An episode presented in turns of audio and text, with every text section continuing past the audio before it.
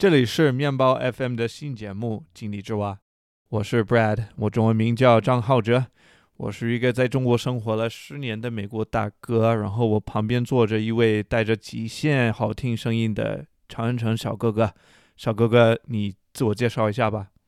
大家好，我是来自西安的 Jason 刘嘉琛，我就是 Brad 嘴里那个有着极限好声音，但是我觉得还可以的那个长安城小哥哥。我们面包 FM 小团队为什么要做井底之蛙呢？我来讲一个故事吧，背景故事。好的，啊，我在美国家这边住的房间在地下室，为了满足火灾安全规则的要求，我们当时家里装修的时候，啊，就得挖一个坑，挖一个大概有一点五米深的天井。不知道能不能想象？啊，前几个月我从中国飞回美国，我刚到家的第一天晚上。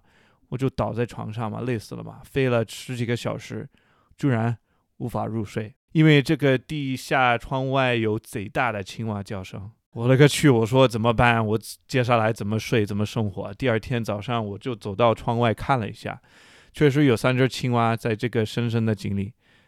唉，我就想，他们跳进去到底是怎么想的呢？我怎么办？他们肯定跳不出来。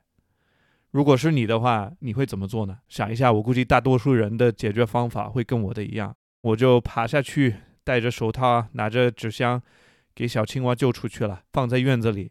你觉得这样就对了吧？是吧？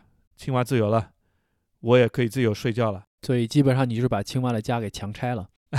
不是哦，我是为了他们好啊，我希望他们可以好好生活啊。但是结果呢？过了几天，我半夜就被叫醒了，又被叫醒了。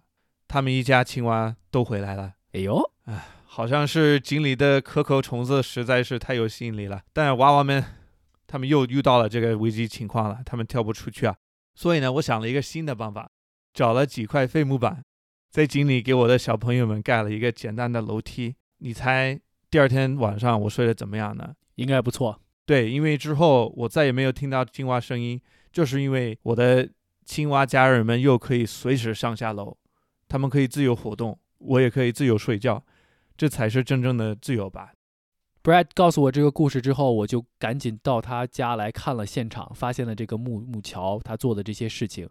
然后我们就发现，其实我们也可以跟这些井底之蛙一样，去呃 deep dive 深挖深浅一些我们身边的一些很好的东西，可以帮助我们去发现更多呃有意思，或者是打开我们的思维的局限这些事情。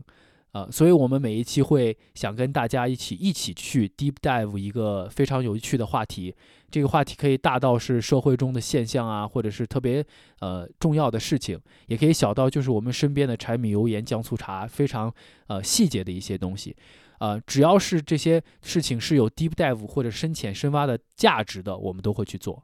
有时候是比较沉重的嘛，可能会有一些正能量，但是大多数我觉得也是比较轻松嘛，比较。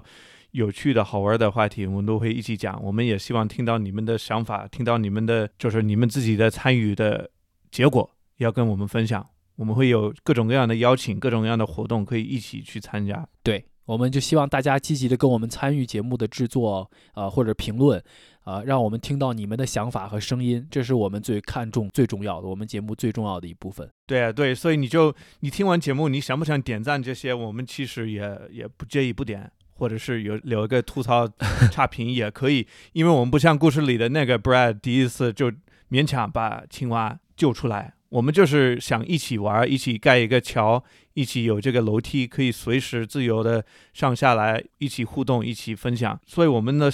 想法不一定是跟你们的一样，我们只是分享一下自己的，也希望听到你们的，所以参与是最重要的。你们可以在任何的平台上所关注的平台上都可以评论，都可以给我们发邮件，可以在社交媒体上跟我们沟通啊，这些我们都都希望听到你们的声音，都可以一起一起玩啊，一起分享，一起深挖。